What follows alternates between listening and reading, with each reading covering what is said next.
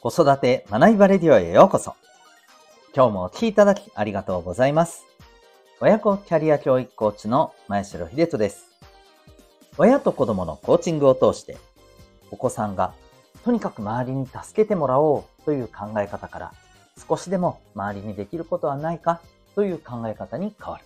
そんな子育てのサポートをしております。この放送では子育て、仕事、両立に奮闘中の皆さんに向けて、日々を楽しく楽にできる学びを毎日お送りしております。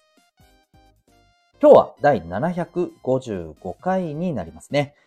自分の目標にコツコツ取り組むことの意外な効果。そんなテーマでお送りしていきたいと思います。また、この放送では演劇は生きる力、子供のためのドラマスクール沖縄を応援しております。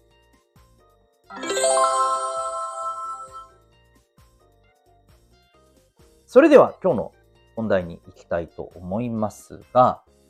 まあ、お子さんにせよですね、私たち大人にせよ、ママさん、パパさんにせよですね、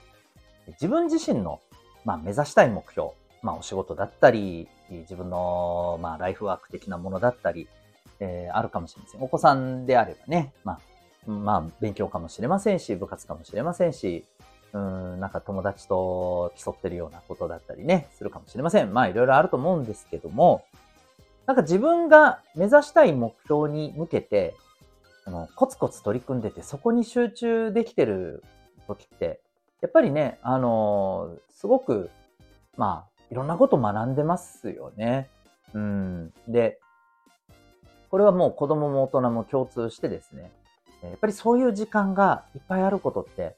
めちゃくちゃ大事だと思うんですよ。そこでいろんなものを吸収して成長して。で、だからこそまたさらに、えー、可能性というかね、あの、ほら、新しいことを知ったら、まあ、新しいことを分野に対しての知見も広がりますし、えー、そこに向けた、なんていうのかな、この面白さとか興味深さっていうのもまた広がるじゃないですか。うん、知らなかったらね、全然、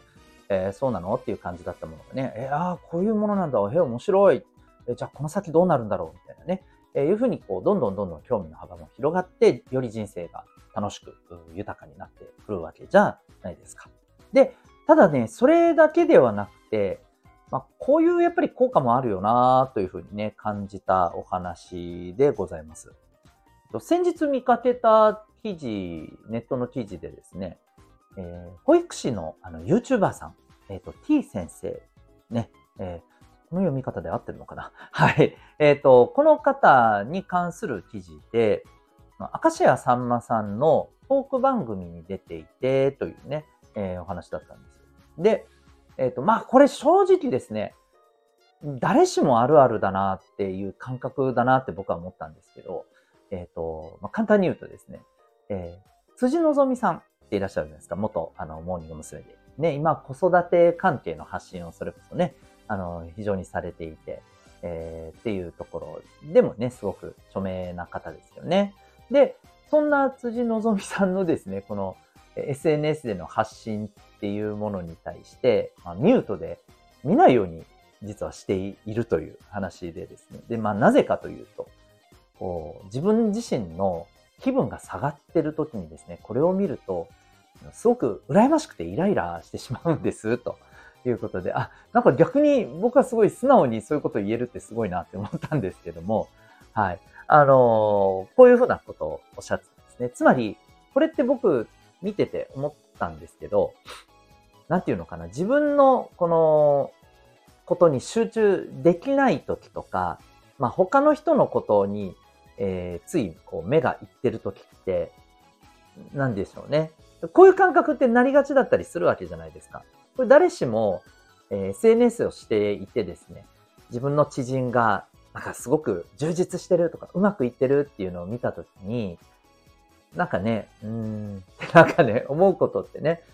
まあ、よくある話ですよね。で、これってでも、なんでそういうふうに感じるかというと、で、また、もっと言うと、いつでもどこでもそう感じるかっていうと、決してそうじゃないですよね。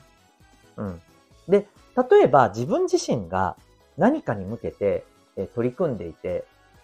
で、もう本当にそこに充実感を感じていたりっていう時って、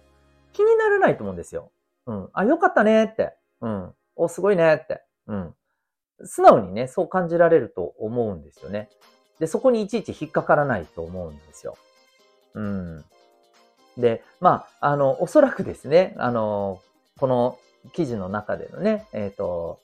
まあ、彼のこのコメントっていうのは、まあもちろん番組なんでね、ちょっとこう話題提供っていう意味で多少持ってね、あえてそういうふうなあのことをおっしゃったのかもしれませんし、まあ仮に本当だったにしてもですね、やっぱりあの、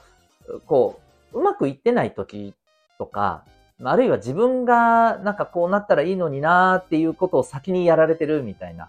ね、自分よりももっとなんかいい感じにやってるみたいな、えー、のを見ると、やっぱりついうっていう風に、ね、なってしまうことってあると思うんですよね。でも、えー、そこになんか囚われるんではなくて、まあ、あの人みたいになりたいとか、そういうことではなくて、自分はあくまでこれを目指したいんだ。うん、自分の目指す方、あの、ゴールはここなんだ。うん。なぜかというと、自分が大切にしたいのはこの部分だ。っていうことがしっかりと明確になっていて、かつそこに向けてきちんと行動ができていて、えー、少しずつ前進しているなっていう充実感があれば、おそらくですね、うん、なんちゃないと思うんですよね。うん。ということで、僕はですね、やっぱりこう、そういう自分自身の目標に向けてコツコツと取り組んで充実感を感じてる、え状態って、まあ、そんなね、なんかこう、あの自分自身をすり減らすような、まあそういう外からの情報に対しても、それをね、跳ね返せる。そんなね、あの自分のエネルギーを生み出すことにもね、つながってるんじゃないかなって思います。で、これおそらく大人だけではなくて子供たちにも同じことは言えると思うんですよね。で、子供たちっていうのは、まあ、特に思春期に差し掛かってくる頃になってくると、やっぱりどうしたって周りと、えー、比較して、まあ、とにかくいろんなね、あの物差しでもって自分は、えー、あの人よりも、ね、あいつよりもできてないとか、えー、あいつよりは自分の方が上だとかね、うん、そういうことをこういちいち気にし始めたりするわけですよね。で、もちろんそれがね、自分自身が目指したいものである。例えば、うん、それこそ部活をやっててね、えー、野球やってて、え、レギュラーになりたい。え、同じ、例えばポジションでね、このぐらいの成績、バッティングでも守備でもこのぐらいのパフォーマンスができるようになりたいっていう目標がある中で、全く同じポジションで全く同じ方向に向かって頑張ってて、全く同じようにですね、えー、自分よりももっと先に行っているみたいなことがあると、うーんって、まあ、なったりするかもしれませんけども、うん、でも、あの、まあ、そういうことって、ね、あの、なかなかそうそうないと思いますし、あくまで自分はこれを目指したいっていうところが明確になったのであれば、正直ですね、まあ他のことで何かしらキラキラしてるようなね、あの人を見たり、その様子を、あの、その様子が目に入ったりすることがあったとしても、ね、あの、きちんと受け止めて、で、そこに変に自分の心がね、ざわつくことなく、はい、あの、心地よい状態でね、いられるんじゃないかなと思います。ぜひですね、お子さんもですね、えー、自分が本当にまあ目指したい目標があって、そこに向けてコツコツ行動できるっていう状態をね、やっぱりこう、あの作れるようなサポートしていけたらいいんじゃないかなと、そんなお話でございます。ということで今日はですね、えー自分の目標にコツコツ取り組むことの意外な効果。そんなテーマでお送りいたしました。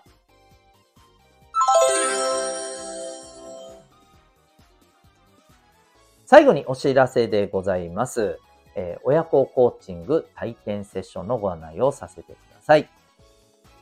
え皆さんは、えー、ご自身のお子さんがですね、今後成長して社会に出て、え、自分自身の、ま、仕事だったり、え、家庭だったりっていうことをこう気づいて自分の人生を築いていく上で、え、想像したときにですね、どんなこう心配事があるでしょうか。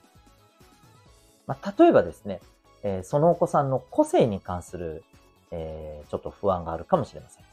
例えば、あまり他の人の言うことを聞かずに自分の意見を押し通そうとするから、周りと余計にぶつかっちゃうんじゃないかとかですね。うん。あるいは逆に、周りに合わせすぎて、え自分自身の、え意見とか主体的な行動が、まあ、なかなかできずに、えー、そこがね、まあ、仕事的なもので、マイナスに働きはしないかなと。まあ、そういったこともあるでしょう。うん。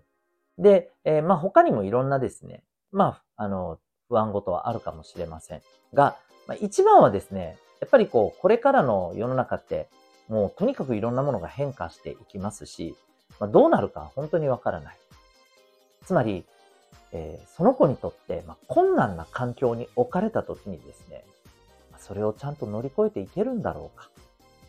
といったようなですね、まあ、漠然とした不安ってあると思います。一方で、まあでもこんなのって考えたって仕方ないし、えなるようにしかならないからもう信じよう。というふうなね、捉え方をしてらっしゃるんじゃないかと思うんです。で、もちろんお子さんを信じて、えー、ね、見守るっていうこと自体は僕はすごく素敵だと思いますが、えこの変化の時代を生き抜いていくためのですね、やっぱりメンタリティとか、え人間力っていうものは、うん、ほっといて身につくものでは残念ながらありません。はい。ちょっと運任せにこれはなってしまうんですよね。で、えー、じゃあそういったところってどうしようもないのかというと、実は、え意図的に、はい、あの、変化の、この周りの変化に対して対応していく力とか、うん、どうしてもいろんなものがうまくいかないときに、どうやって自分自身の、え、メンタルというものをこうしっかりとね、え、安定させて、え、できることから、こうコツコツ、え取り組めるような、まあ、そんなね、あの、心の平穏さとか、まあ、いわゆる自立っていうところでもありますけど、えこの部分の、まあ、能力っていうものを磨くことができるか。はい。これって、え実は、まあ、アプローチ法がありまして、えこれがですね、私の、あの、サポートプログラム、えセルフアクションコースで、磨いていく、部分の一つになります。はい。えこのコーチングサポートプログラム、6ヶ月からのプログラムになっておりまして、えまあ、例えばコミュニケーションの部分であったり、え自分自身の、まあ、メンタルケアであったりですね、あるいは成功のための習慣であったり、まあ、もう少し言うとですね、例えば今、まあ、必要だと言われている金融知識とか、えー、そこから関連してキャリアとかマーケティングに関すること、こういったことをですね、まあ、学んでいける。はい。ちょっと他にはないですね。もちろん学校とかでもね、こういったことって、えー、できない、まあ、あの、教育サポートプログラムになります。しかも、そのお子さんの